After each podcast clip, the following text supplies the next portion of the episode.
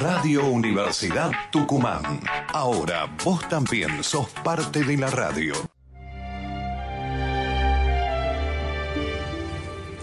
Siete de la tarde, 6 minutos en el aire de Radio Universidad. Y nosotros somos el Escuadrón NER, una nueva propuesta que vamos a hablar de cine, serie, película, música, videojuego. Mi nombre es Miguel Ortiz. Y me acompaña la señorita Noelia Martínez, Hola, ¿cómo están? el señor Sebastián Richard. más conocido por Coyote. Totalmente te voy a decir Él él nuestra, él es nuestra fuente de sabiduría, de Soy- conocimiento online. Soy el chequeador constante, me aseguro de que no hayan fake news por nuestros canales. Yo solo traje fake news hoy. Ah, bueno, bueno, bueno. Hoy un programa de fake news especial dedicado para las fake news. Y tenemos un invitado, pero este, vamos a hacer como un gran programa y meterlo dentro del programa, hablar con él. Señor Martín López, ¿cómo anda? ¿Qué tal? ¿Cómo estás? Acá muy contento de estar una vez más con Muy ustedes. contento. Disfrutando del calor, ¿verdad? Sí. Siempre que nos vemos hace- es un infierno Tucumán. Sí, Sí, ¿no? Sí. Sí. Bueno, eh, el señor Martín López, para, que, para aquellos que no lo conozcan, pero en el universo nerd que nosotros nos manejamos, él es, él es miembro de la, de la- del- del grupo más genial que yo conozco, que a mí me encanta, y hace unas ferias maravillosas que por cierto va a empezar ahora porque estuvieron de vacaciones, que son de los coleccionistas de acá de San Miguel de Tucumán, y son un grupo muy copado y que constantemente durante todo el año realizan ferias. Pero además el señor Martín López es fuente, enorme fuente, es como el Wikipedia, pero de todas las cosas nerd, de cómic, de series, así que Podríamos decir que es un nerd de elite. Por supuesto. Tucumán, sin lugar a dudas. totalmente. Como no hay coyote, si quieren conservar el empleo, acá Sí, está sí, la hay, competencia. hay mucha lectura para alcanzarlo. a- Y del otro lado del vidrio también está la competencia. Sí, ¿no? Qué cosa, es como que vamos, vamos levantando así piedritas y encontramos más gente nerd, lo cual es muy copado. Lo cual es Estamos muy, siempre muy abajo copado. de piedras. ¿Por qué? No sé, una No sé, de como que vivíamos abajo de piedritas. Nosotros no, nosotros salimos así una onda, vivimos en la, vivimos en la caverna hasta que salimos. No, no, no, el no, yo creo, que, yo creo que vivimos en el Olimpo, somos inalcanzables. No, mentira. Pero Bueno, en, otra una, en cueva con internet. Es como. Sí, ¿no? Sí, sí, sí. y por totalmente. favor, fresca, muy fresca. Fresca, sí, sí, obviamente. El aire acondicionado es nuestro mejor amigo en Tucumán. Claro. O el ventilador. O el ventilador para los que no les gustan el aire. Sí. Para los que no, no somos muy buenos amigos de consumir mucho. Bueno, hay extremos, digamos. Yo te pongo en uno de los extremos. No, bueno, y lo, lo más genial de todo es que, aunque lo hubiéramos querido diagramar, digamos, este, esto no hubiera salido tan redondito porque eh, la gente de Netflix sacó la gran noticia el viernes de que va- va- puso la, la, la serie retro que todo el mundo... Primero que esto ya fue anunciado desde el año pasado que fue anunciado que saldría Mas- Mazinger Z. Y el viernes mandó un, así mandó un Twitter diciendo ya están los 92 episodios de los, los originales de 1972 remasterizados. Y fue como, es muy genial porque viene la feria, viene la feria de coleccionistas. Con voces en latino encima. Sí, en latino. latino. ¿Es la, la traducción traducción oficial o es eh, una nueva versión? Onda Evangelion, que Evangelion llamaron aparte el mismo cast, pero otra parte es nueva y re- redoblaron todo. Y yo todavía no lo vi, así que esta tarde les voy a, les voy a confirmar si es el de aquella época o está remasterizado. Pero es posible que esté más remasterizado porque la verdad que la calidad que tenías de sonido antes era como muy, muy básica. Eh, igualmente muchos actores de doblaje de aquella época probablemente ya no estén vivos. Sí, ah, eh, una gran chance. Sí, como también nos está pasando últimamente que se está muriendo gente del doblaje. Sí, sí, Sí, gente no. importante del doblaje. Sí. Es tremendo eso, ¿no? Bueno, pero además una cosa maravillosa es de que, eh, obviamente, eh, esta serie es, eh, le dio origen a nada más y nada menos que el estilo de aquellos enormes robots piloteados por un ser humano. Sí. O sea, gracias a, a Massinger salieron, o sea, el, el, el mecha existe. Eh, porque, es más, yo estaba leyendo que el creador, eh, Go, dijo de que estaba en, en honor a Pico en Japón y que estaba en el autito y que estaba ya con así como una cosa, no, podía, no veía la hora de salir. Y él pensó, ¿no sería maravilloso que a mi auto le salieran un par de piernas y salte todos estos autos? E- Es más, él, en esos momentos sentía que todo lo que él estaba haciendo, todo lo que estaba produciendo y creando, era una suerte de, que era muy básico. Y él se había inspirado en el creador de, de Astro Boy, que Astro Boy oficialmente, que es un, es, es un cómic de los años 50 y que oficialmente se convirtió en anime, o sea, una, una suerte de dibujito animado recién en los 60. Y él había crecido con eso y él sentía que todas las ideas que había tenido hasta el momento eran copias o, o- o sacado muy de los que ya existía. y que cuando se le ocurrió esta idea, él dice, bueno, capaz que esto no se había hecho antes.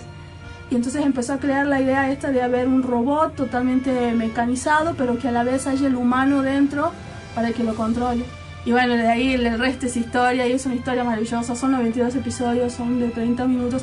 Yo vi el primer episodio que para verla, para escuchar el, el opening original lo tuve que poner en japonés, Ajá. porque en español sale la musiquita, no sale la canción. Ah, Este, y no recuerdo lo de las voces, era muy niña, creo que no me acuerdo de eso, pero sí está el personaje ese que es la mitad hombre y mitad mujer. sí, sí, ¿Cómo sí. me encantaba ese personaje? La voz era muy especial, muy particular, Sí. porque era una voz así como distorsionada o, o no sé, o dos voces, nunca lo Ahora, supe. ahora son dos voces, ahora van a ser dos voces porque es bien marcada la voz femenina y la voz masculina. Sí. Así que bueno... Igual cuando hablaba del lado femenino, sonaba solo la voz femenina. Claro. Y cuando hablaba, cuando le enfocaban el lado masculino, la voz masculina, pero de frente, se escuchaba una voz Así así, mezclada. Mezclada. Sí, Sí, sí, sí. sí. Es una serie que tengo que ver. Es Como, muy yo, yo Está Mecha, lo único que metí en Mecha fue este, Evangelion. Ajá. Y si no, ya han metido al lado de con actores reales, sería este. Ah, se me fue el nombre. Power Rangers. Power Power Pero Rangers. más mezclado en la parte de Super Sentai, no directamente Claro. como animado o mecha. A mí lo que más me quedó de, de, de Massinger, de, de, que- de aquella época, ya de cuando era, era muy niño, era eh, esto, preguntarme cómo hacen para destruir la ciudad, porque los robots peleaban en medio de la ciudad, no se iban Sí. todo el tiempo al campo a pelear. Peleaban en medio de la ciudad, destruían edificios, se caían encima unos de otros de, la- de los autos y qué sé yo. Y el siguiente episodio ya más o menos estaba todo bien en ese Tokio, porque creo que, era Tokio, ¿no? El primer mundo, Martín, el primer mundo. Claro, es como ahora todo. que dicen que en, en- en- China te levanta en 10 días un hospital enorme. Exactamente, ya Japón lo hacía en aquella época, te levantaba una ciudad en, en una semana y, y sí, sí, sí, sí. Es como la gente de, de Angel Grove, es como, ¿por qué siguen viviendo ahí? Ahí pelean todos los días contra. Sí, Y bueno, porque van a, van a ir los Power Rangers y los van a salvar y no van a caerse más, Pero más te vas de edificios. donde están El Power riesgo, Ranger. el riesgo lo hace más barato para vivir, no me pagan impuestos, imagínate. Puede ser, porque es como el caso de Batman. Es como, ¿por qué vas a querer vivir en la ciudad donde está Batman? Como ahí la se escala. Claro, sí, sí, sí. Bueno, no pero- dinero para, para mudarte.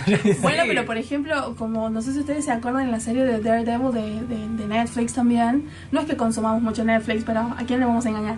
Este, em, Vieron que eh, Matt Murdock pudo conseguir, o sea, Daredevil, el personaje principal, pudo conseguir un super, un super lugar, primero porque toda la zona en donde sucedió lo de, sucedió todo lo de... Lo de Avenger, la primera película, Claro, el incidente de ese- Manhattan. Claro, todo ese incidente en Manhattan, todos los mejores lugares de Manhattan decrecieron el precio de, de los alquileres, de la Claro. compra de locales. El lugar que él tenía era un solo piso enorme. Bueno, él tenía la luz, El letrero esa- luminoso el al letrero frente. luminoso enfrente, pero bueno, en general toda esa zona, toda esa zona, este, por eso es que empezó a surgir toda la cuestión esta del Kingpin y todo esto, porque él vendía toda la parte esa de, de los terrenos y qué sé yo. Entonces me parece que va por ese lado. Sí, leí al pasar un artículo en, en mis, en mis eternas noches de leer mucho en, en internet. Ujú. La verdad que lo leí literalmente medio al pasar, pero era un, un artículo que hablaba algo así de cómo decrecía el valor de las propiedades en muchos sitios, en Los Ángeles, en lugares así donde se filman películas seguido,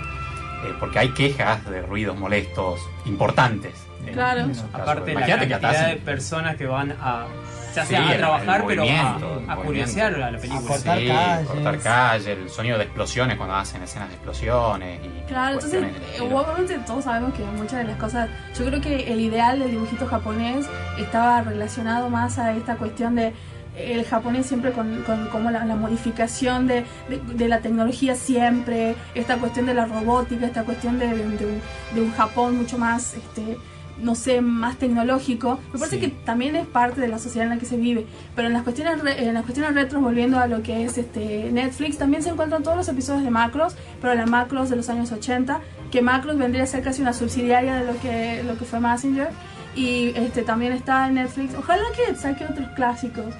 Sí. Este, bueno, ya, ya había sacado anteriormente He-Man y She-Ra, Sí. eh, que misteriosamente la- casi todos los episodios de He-Man los, los bajaron y quedaron dos o tres. Es como que quisieron bajar la serie y se olvidaron de dos o tres episodios que quedaron ahí colgados. Pero She-Ra todavía está completa, creo. Y, y estuvo mucho tiempo eh, coexistiendo sigue con, con la, con, la, con la nueva She-Ra, que está este, Sí, que, que- impulsada por Netflix. La nueva Casualmente, versión, la nueva sí. versión. Y bueno, y ahora va a salir una nueva versión de Transformer, eh, también este, pero con animación japonesa. y también su, eh, pedida por Netflix. Así que igualmente todas las, las, las cosas retro nunca se van, ¿Y todo lo de vuelven. estudio Ghibli también se puede considerar retro o todavía no?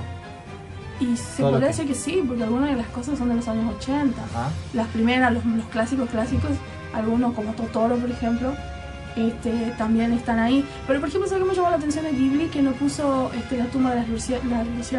No, quizás fue demasiado para Netflix. capaz.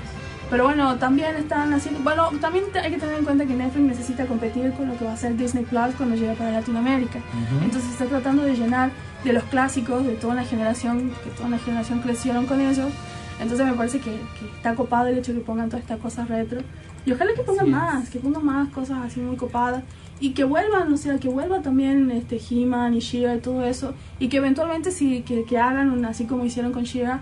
Porque la verdad hay críticas muy copadas con respecto a She-Ra Sí, y todo el movimiento y todo lo que pasó, que muchas personas, este, algunas críticas son mínimas, pero en general cómo está creado, cómo está hecho, es, es muy muy copado.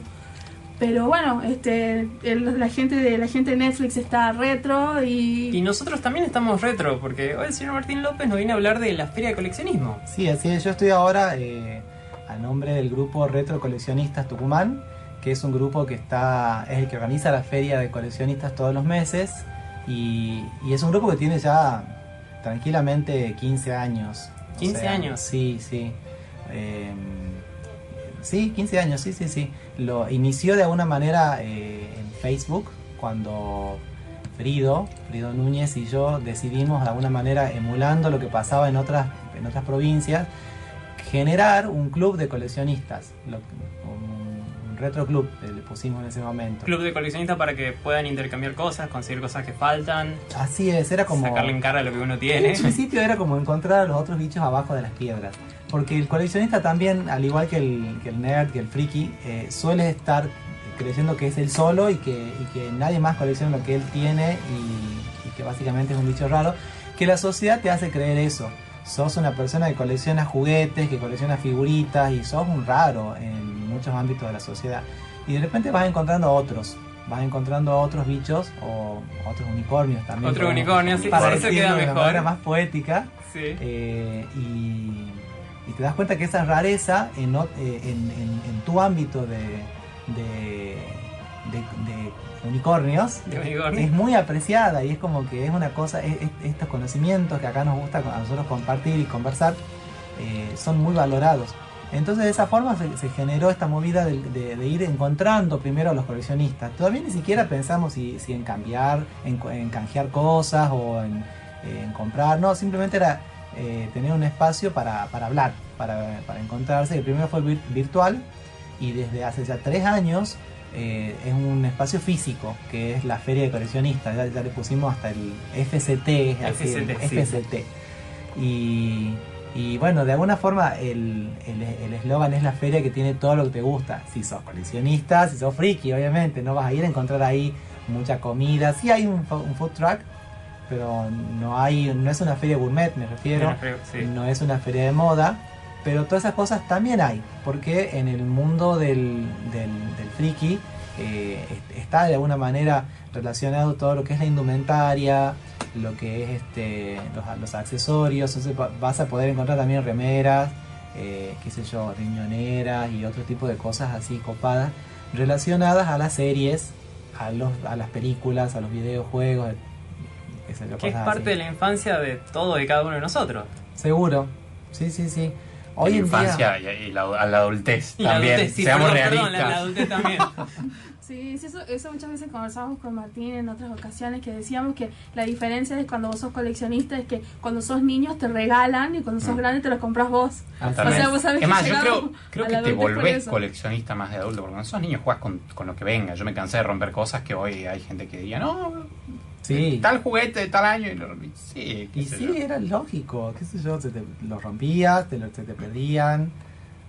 Esas cosas pasaban muchísimo, pero eh, el hecho que hoy en día tenga un valor tiene que ver con, el, con, con una carga eh, de nostalgia, ¿no?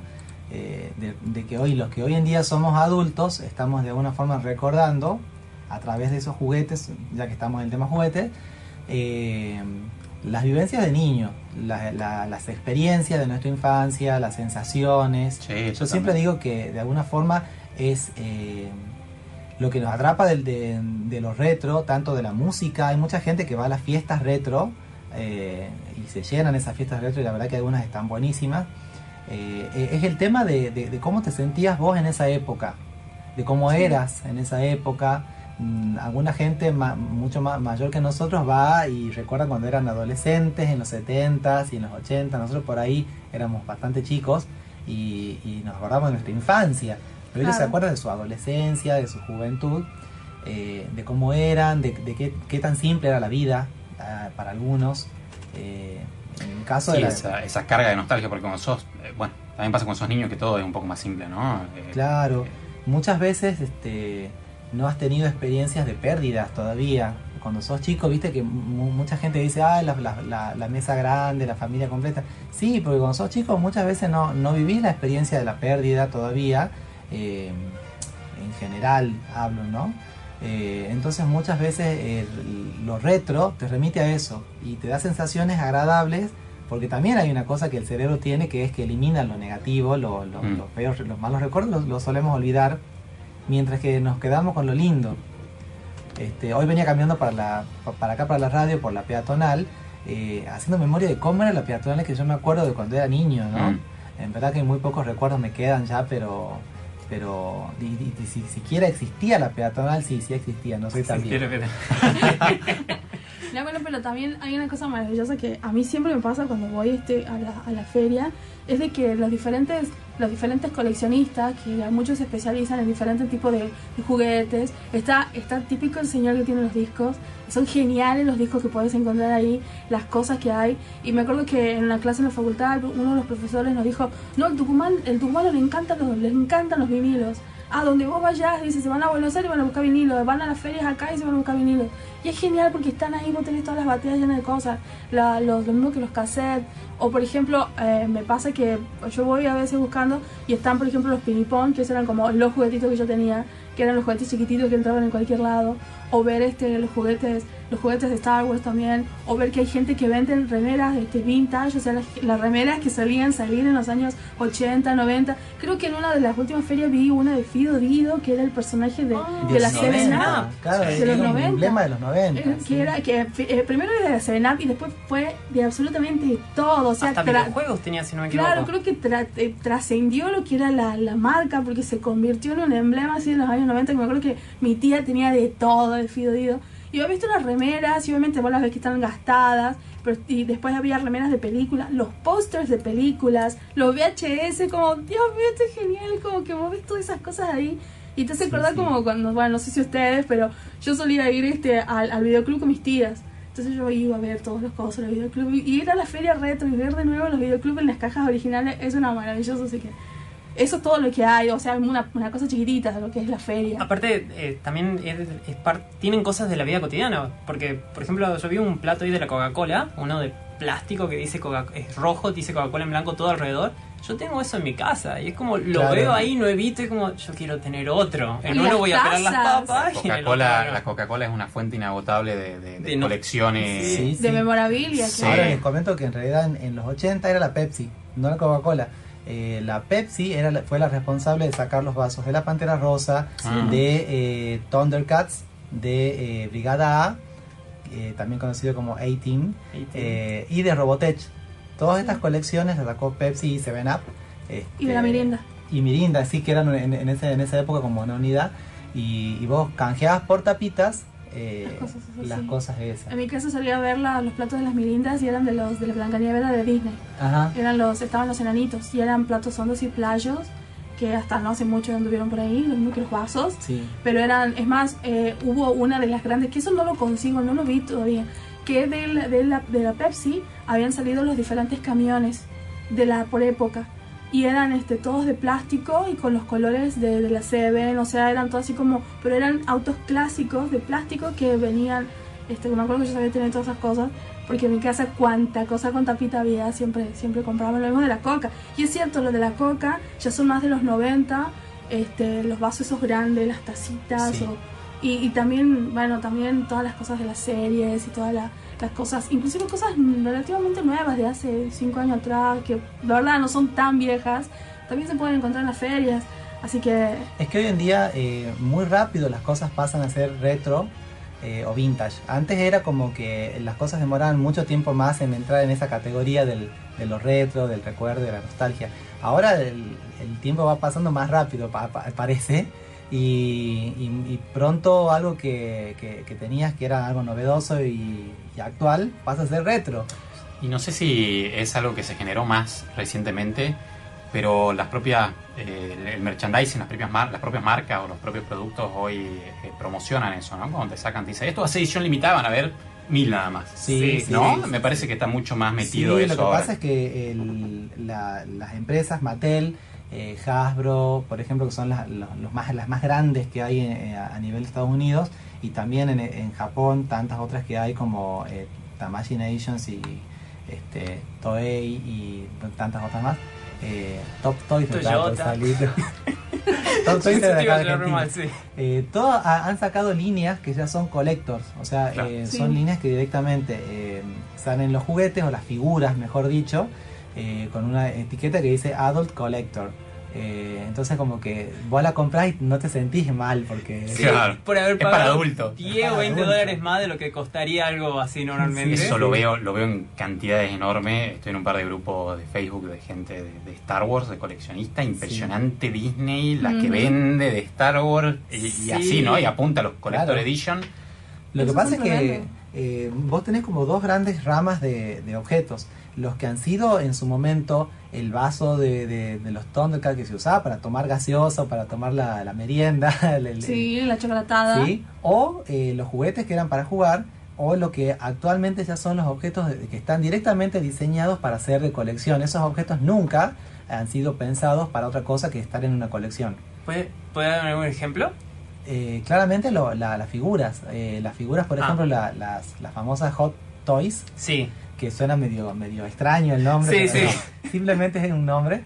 eh, son figuras que eh, cuyo precio y cuyo, cuya calidad directamente eh, la, la circunscriben a un público muy específico Sí. que, es- que, que pagaría ese precio por, eh, por tenerla y por, por ponerla en una colección. No creo que ningún padre eh, Pagaría tanto. pagaría Es eso como, para darle un es como la. Barbie de Navidad. Todos los Sí. años eh, la, la empresa saca la Barbie de Navidad. Stacy Malibu con No, el no, sombrero es, nuevo. Es, es, este, la Barbie de Navidad que creo que empezó en los años 90 y algo.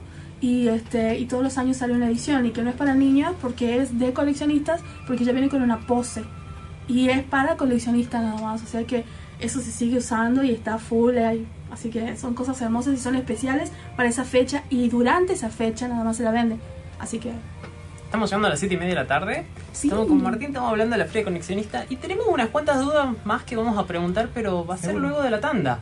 Ya volvemos. Radio Universidad Tucumán. Ahora vos también sos parte de la radio. Conectate a las redes sociales. Facebook, FM 947 Universidad. Twitter, arroba FM 947 UNT. Radio Universidad en Internet. Una forma distinta de hacer radio.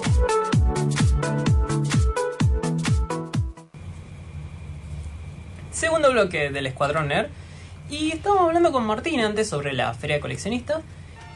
Y cada año, la fe- eh, no cada año, sino cada presentación en la feria tiene una temática diferente o apunta a algo diferente de lo que sería los retro, lo que sería la infancia de cada uno. Sí, ¿La así es, es como que tratamos de, de que cada mes, porque la hacemos una vez por mes esta feria, eh, y que cada mes tenga una temática distinta.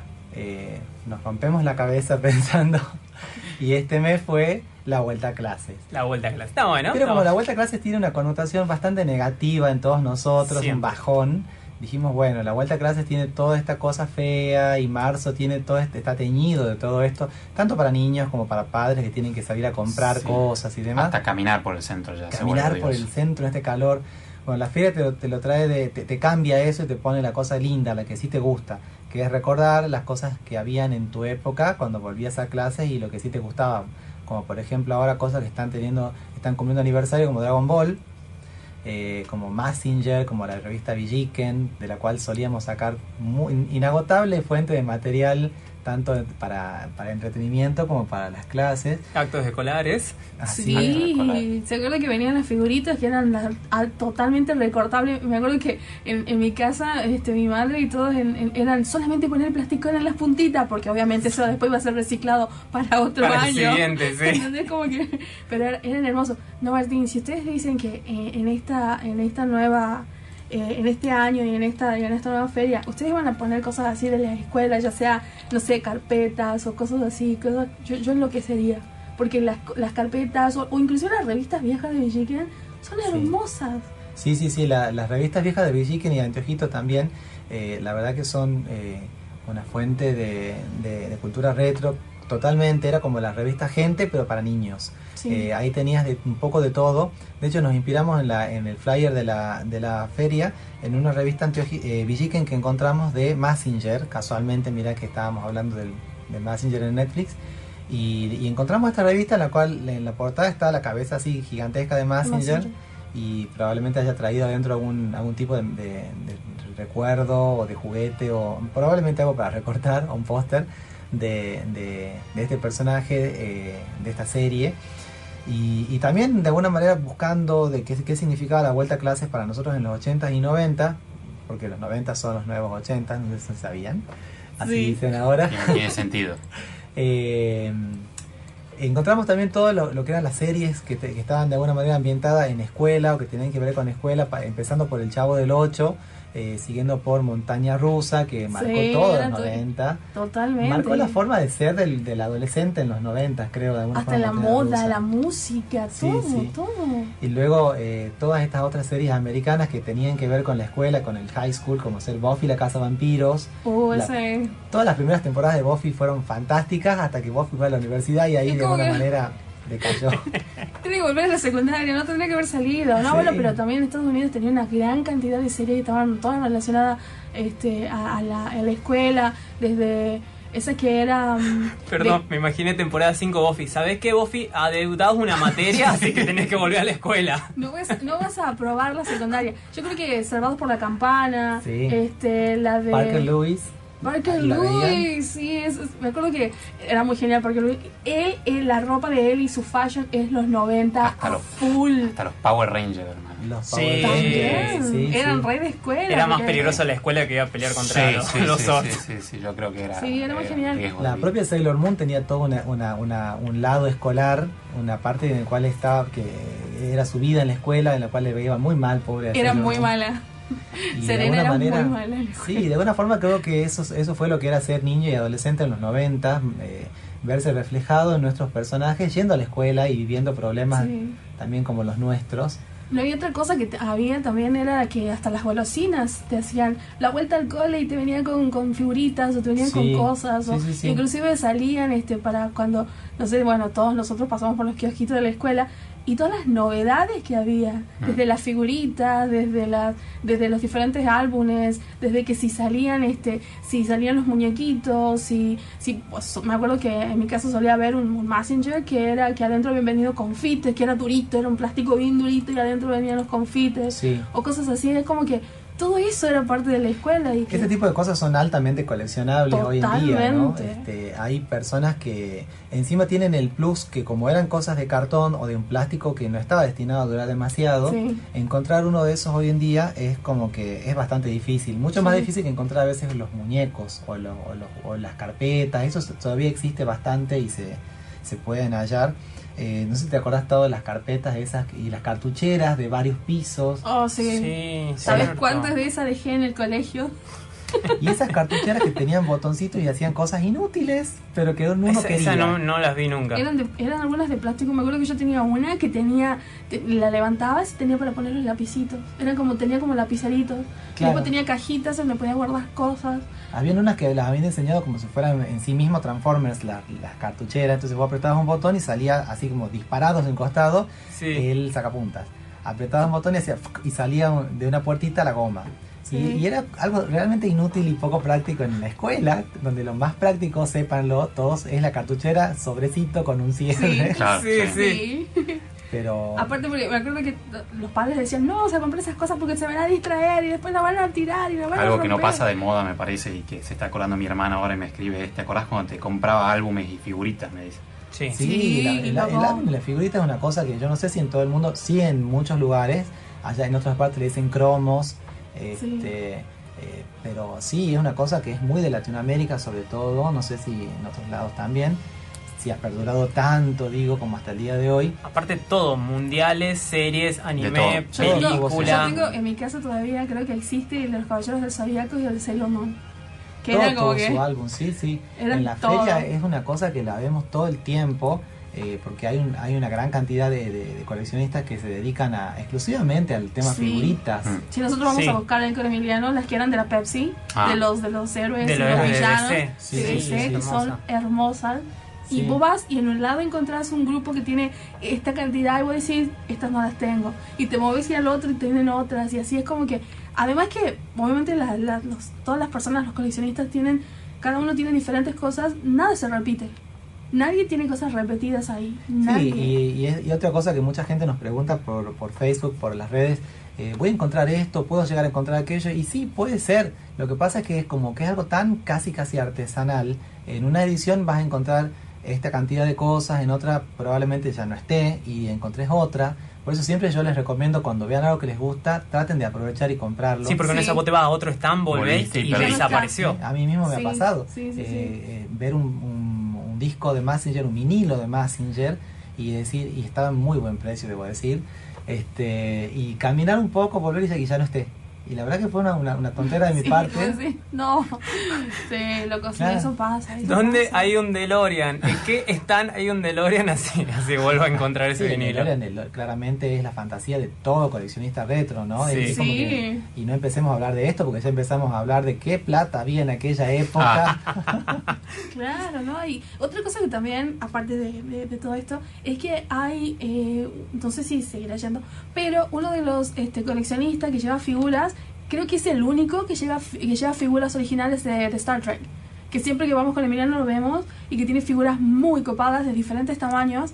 Y que también, o sea, entre medio de Star Wars, entre El Señor de los Anillos, cualquier persona que va por ahí y que le gusta dice, ¡Ah!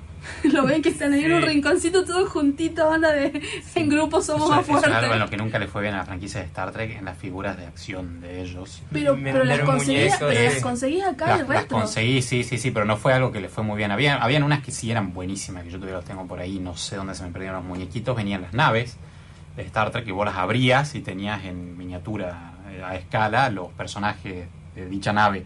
Eran buenísimos y también los vi en, en la, en la última vez en la feria eh, y son una tentación. No, bueno, no pero nada. eso te da eso te da la pauta de que vos, vos pensás de que, ah, bueno, capaz que si vos vas y no haya tal cosa, no. Porque está el señor que te colecciona las revistas, está el señor que te colecciona los vinilos. Sí. Eh, las personas que, por ejemplo, como Martín, que él tiene más una, se especializa más en las, las muñecas, este, las muñecas como Barbie, por ejemplo. Hay gente que tiene Barbie, hay gente que tiene de, este, de todo, o sea que Ah, recuerdo, y- recuerdo alguna vez ir a una charla sobre coleccionismo de Frido, Sí. justamente hace unos años, que dijo, el, el coleccionista, vos podés coleccionar lo que se te ocurra. O sea, Totalmente. y vas a encontrar gente coleccionando lo que se te ocurra. En Vos Estados podés- Unidos está el caso de las personas que coleccionan los cupones. Sí, vos pensás que algo es ridículo de coleccionar y se colecciona. Eh, sin ir más lejos, ahora lo noto, lo veo mucho más, que ando más metido por ahí en el tema de tecnología. Hay gente que colecciona eh, tarjetas gráficas, placas de videos, eh, y los ves pagar Sí. fortunas por placas de video que hoy no te corren un Pac-Man, ¿me entendés? Pero bueno, Sí, ya sí, es sí, la, sí. la colección y O, te das o cuenta que coleccionas o coleccionan cosa. las, las máquinas. La- las consolas, Las, sí. las Las consolas o, las, o las máquinas. o Hace poco la- se, la se primera- vendió, creo que por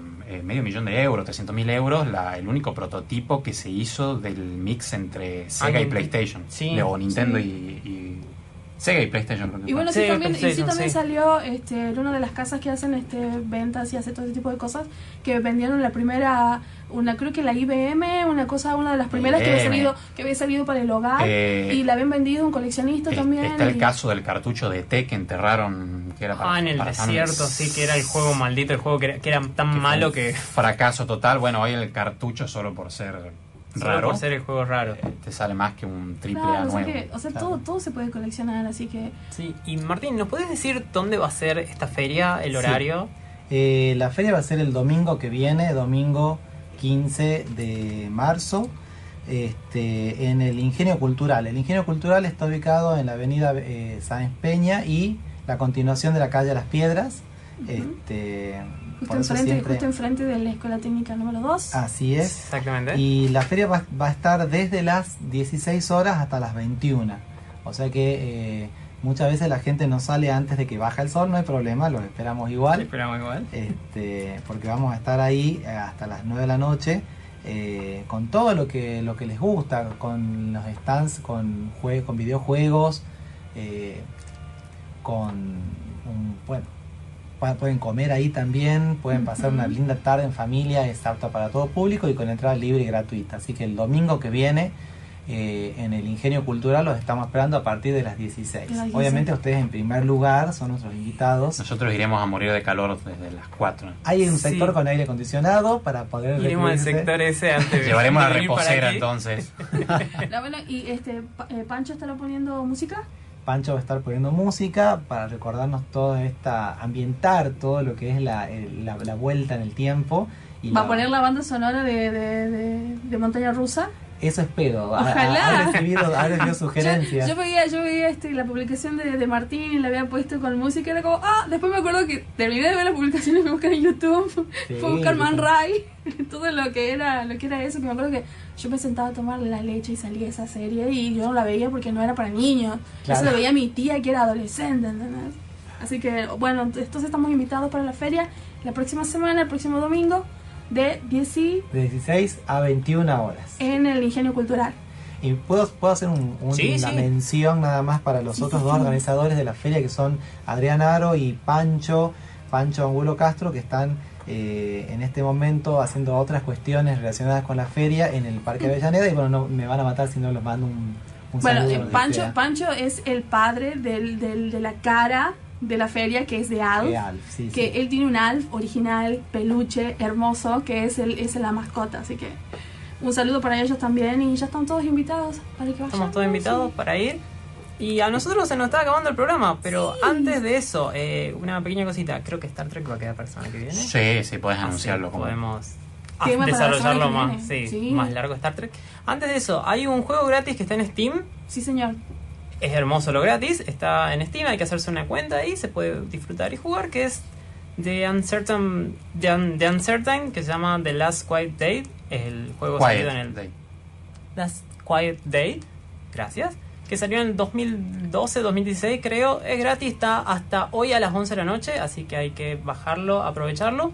Sí, señor. Y nosotros somos el Escuadrón Nerd, hablamos de cine, series, películas, música, videojuegos, Y todo lo que es referido a Leonard. todo referido a Nerd. Nos pueden encontrar tanto en Face como ¿En? YouTube, no, en Ah. YouTube y en Twitter, ahí en Spotify y en otros lados más, como el Escuadrón Nerd. Y en Instagram nos pueden encontrar como el escuadronnerd.pr, porque el otro ya estaba tomado. Sí es.